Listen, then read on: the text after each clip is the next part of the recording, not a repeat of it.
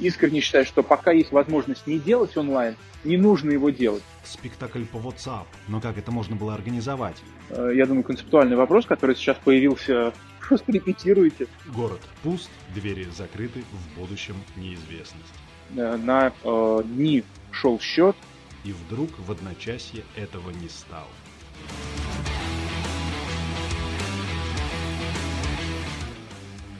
Когда начался период самоизоляции, люди разошлись по домам.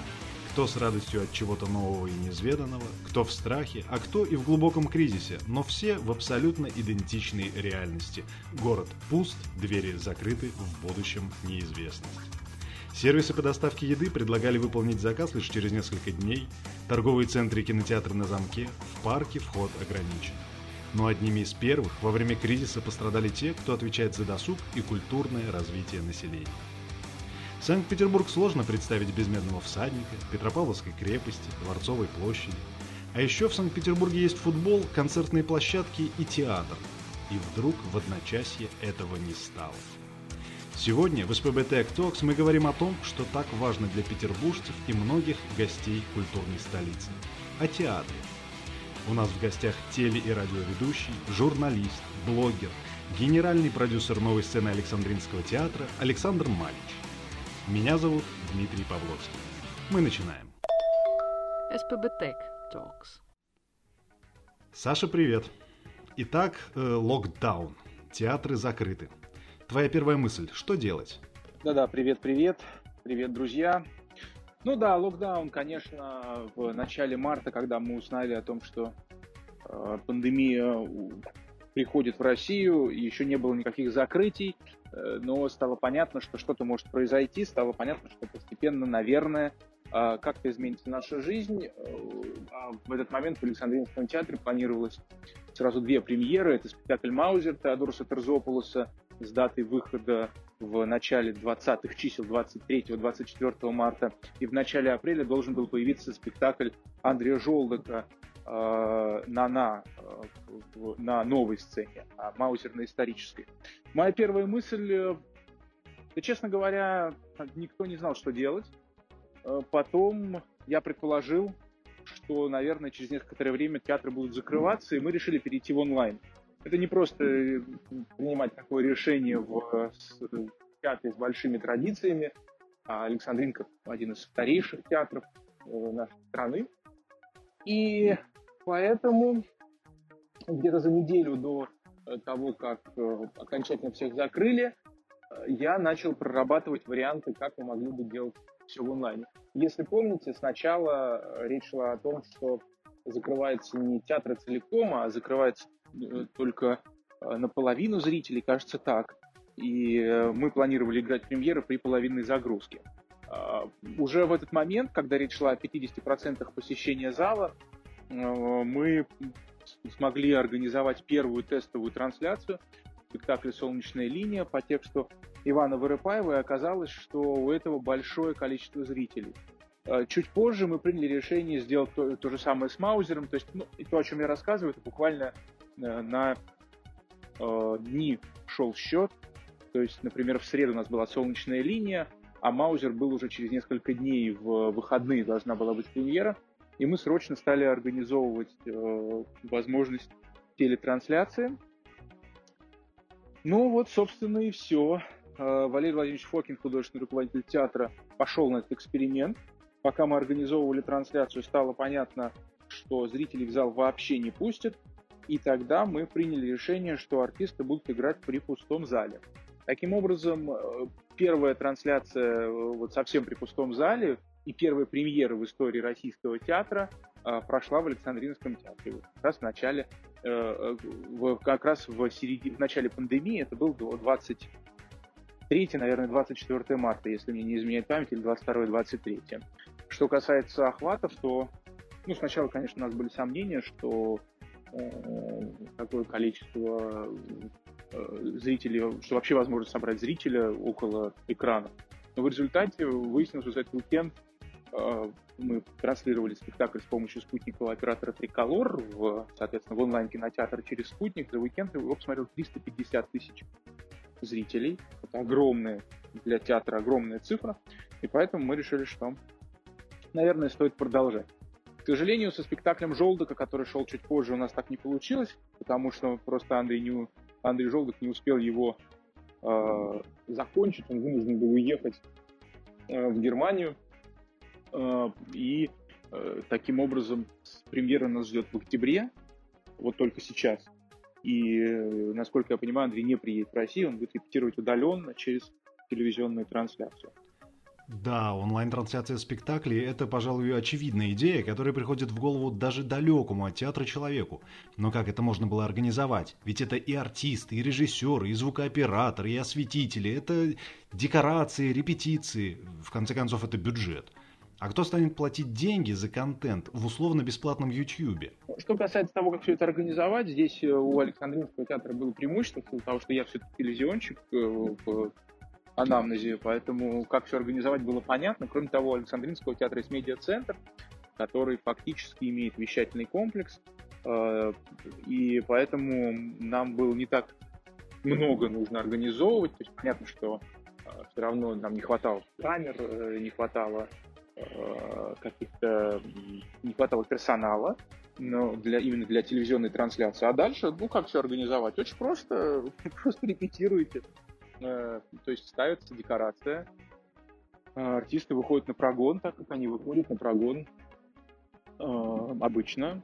Только здесь еще и за прогоном является телевизионный режиссер, вместе с оператором-постановщиком и с театральным художником по свету. Они корректируют световую программу, потому что она, конечно, отличается э, у телевизионная от той, той, что обычно в зале, потому что то, что мы видим глазом, отличается от телевизионной картинки. И дальше, ну а дальше вот, дальше просто работа кропотливая. Например, когда мы сейчас в августе, мы тоже делали прямые трансляции, э, и были спектакли, которые по э, четырехчасовой спектакль, например, примерно 8 часов тратилось на то, чтобы поменять цвет. То есть в каждой сцене э, меняется свет, э, меняется его э, яркость, меняется немножко цвета, для того, чтобы картин, изображение, которое видит зритель на экране, соответствовало тому, что задумывал режиссер, когда вы видите это своим глазом.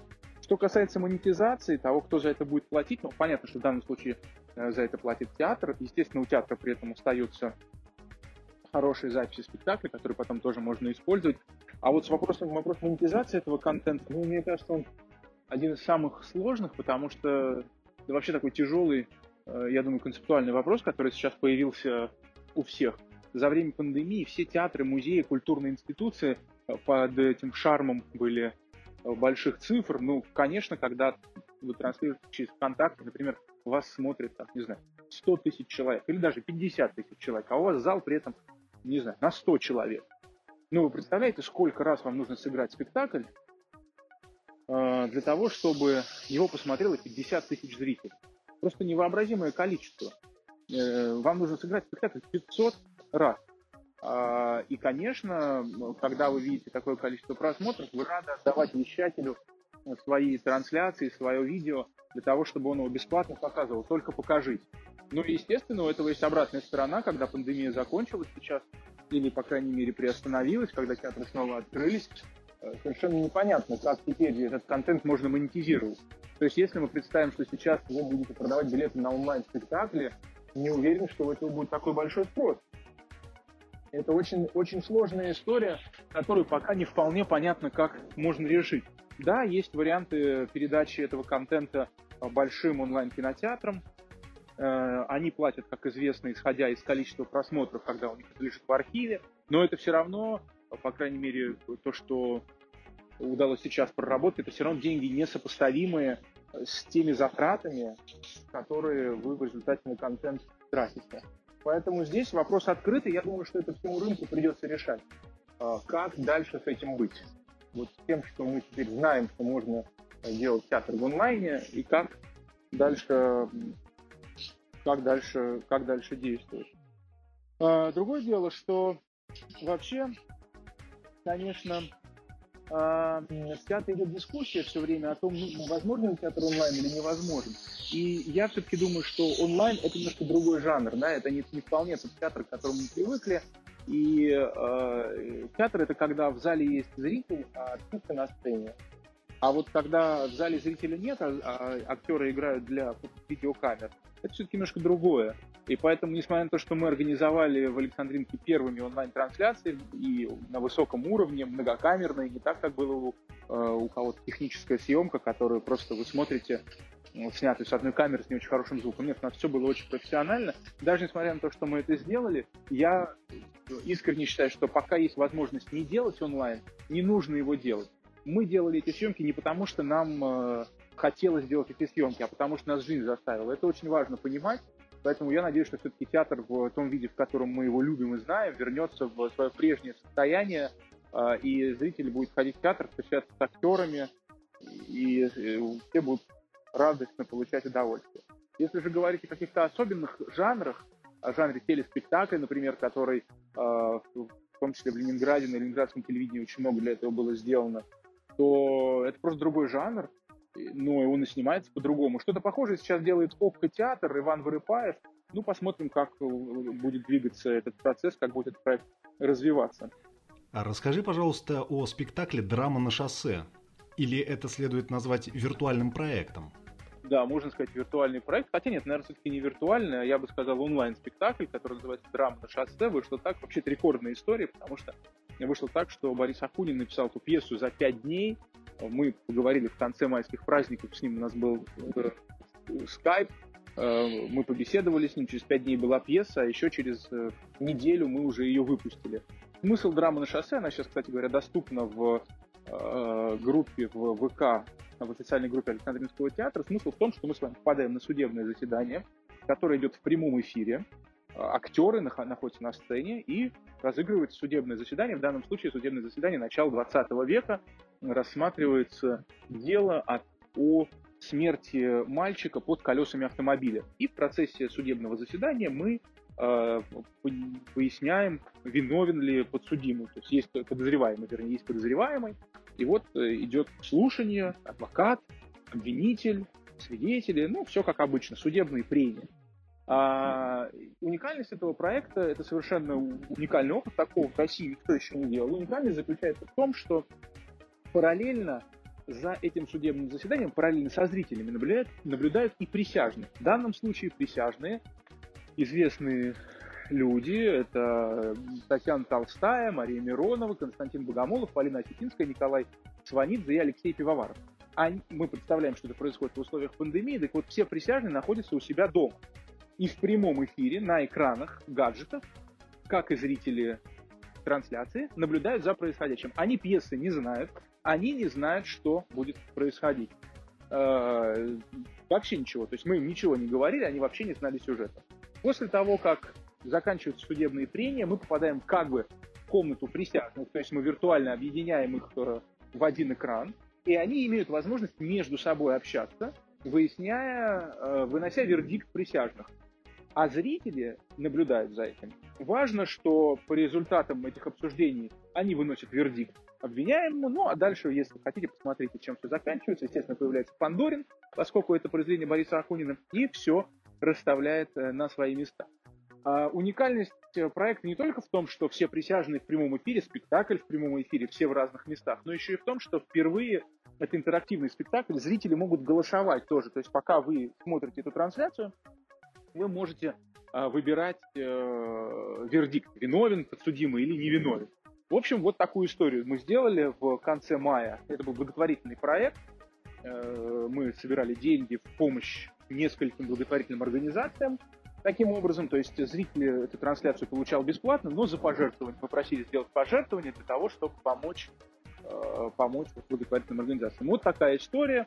Этим проектом «Драма на шоссе» мы открыли так называемую серию, э, серию спектаклей, серию проектов, который называется «Другая сцена».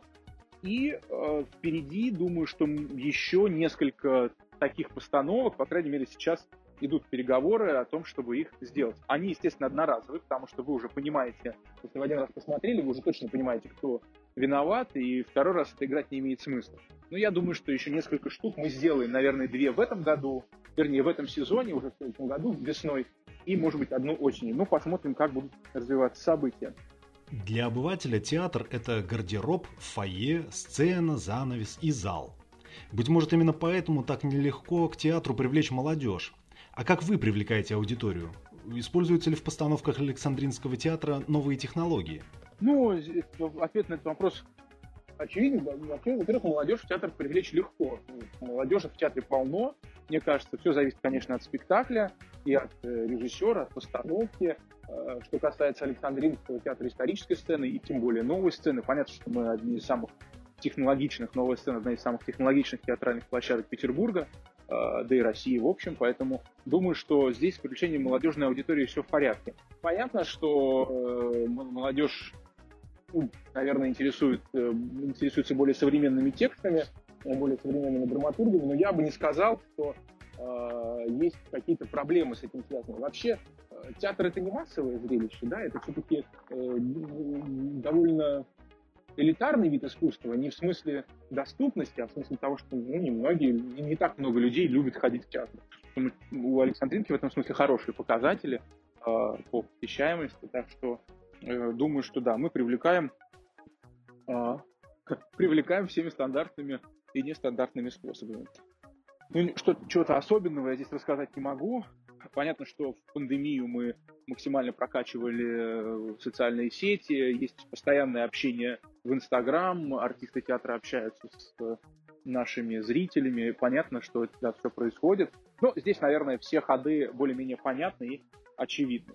Воображение поражают такие форматы, как спектакль по WhatsApp, интерактивные проекты с вовлечением зрителей, science-art-перформансы. Для меня, как для любителя классического театра, актуален вопрос, а как от этого отказаться? Вот представим себе, что все ограничения сняты, на 100%. Неужели зритель захочет возврата к привычным спектаклям в зале? Ну, я немножко уже об этом сказал, э, что, конечно, все эти проекты, связанные с новыми формами театральными, они очень интересны, но все-таки, будем честными, они больше и лучше работают во время, в то время, когда вы реально в театр пойти не можете. Не думаю, что от них нужно отказываться, думаю, что у всего есть свой зритель. Наши онлайн-трансляции показали, что э, э ядро аудитории вернее, я бы так сказал, показали, что э, очень большое количество аудитории, э, которая смотрит спектакли в онлайне, это не жители э, Петербурга и Москвы, это жители регионов России. Из этого я делаю вывод, что э, жители Петербурга и Москвы, которые имеют возможность пойти в театр ежедневно, потому что они просто здесь живут, они к онлайну относятся гораздо более спокойно. Но вместе с тем для тех, кто живет э, достаточно далеко от э, двух этих городов или от того города, в котором находится театр, который транслирует свой спектакль, я думаю, что вот для них это просто прекрасная возможность увидеть то, что, может быть, никогда в жизни они просто не смогут увидеть, не побывав э, в Петербурге. Э, это статистика. Поэтому мне кажется, что здесь просто нужно это сразу учитывать, когда вы разговариваете о том, надо ли отказываться от онлайн-проекта, не надо. Нет, наверное, не надо. Просто у них совершенно разная аудитория. Ну и кроме того, спектакль по WhatsApp, например, который в рамках проекта «Другая сцена» тоже реализован был на новой сцене, довольно интересный опыт. Я в нем тоже принял участие. Не могу сказать, что это классический театр, конечно же, нет. Но, с другой стороны, такая форма тоже может быть. Почему бы, почему бы нет? Э, вернется ли зритель в залы? Практика. Это, кстати, был важный вопрос, потому что Александринка одной из первых открылась 2 сентября, и мы очень переживали, что не будут покупать билеты, что зритель не, не пойдет, что все остались дома, все привыкли, привыкли к онлайну. В результате он, э, то, что мы видим сейчас, это практически полные, полные солдаты даже на спектакле, который уже несколько лет в репертуаре.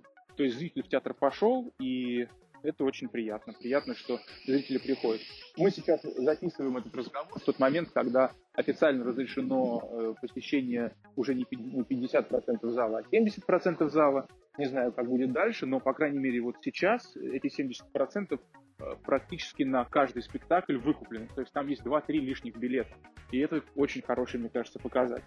Ну и самое время перейти к нашей новой рубрике «Книга лучше». Э, в ней наши гости советуют слушателям либо издания, которые поспособствовали принятию важного решения, либо помогли в трудную минуту, либо попросту те, что попадались в руки в последнее время. Саша, каким будет совет нашим слушателям? Не знаю, Касс Санстейн. то, что я читаю сейчас, э, Касс Санстейн, американский политолог и э, вообще человек, который э, занимается теорией государства, теорией общества, социолог. Э, у него его книга, которую я читаю, называется «Мир по звездным войнам». История популярности саги, он ее рассматривает, с одной стороны, как фанат настоящий, с другой стороны, как э, человек, который понимает, что все в нашем мире э, может быть случайным. Другими словами, он описывает довольно долго то, почему Звездные войны популярны, как такое могло произойти и могло ли это не произойти. Довольно любопытная книга, когда с точки зрения э, такой классической э, политологии и теории конфликтов человек э, разбирает культурные явления. Вот это то, чем я занимаюсь в последние дни. С большим интересом я читаю. А, Касс Санстейн «Мир по звездным войнам». Вот, ну, а, собственно, и все. На этом, друзья, э, прощаюсь. Спасибо большое за интервью. Э, и ну, всего хорошего. Будьте здоровы. Саша, пока. Большое спасибо за беседу. Ну а нашим слушателям я напомню, что Александр не только генеральный продюсер новой сцены Александринского театра, но и блогер, который уже несколько лет ведет, пожалуй, главный канал о культуре под названием «Ход культур». Как говорит сам Александр, это блог об искусстве, о тех, кто им занимается, и тех, кто его любит.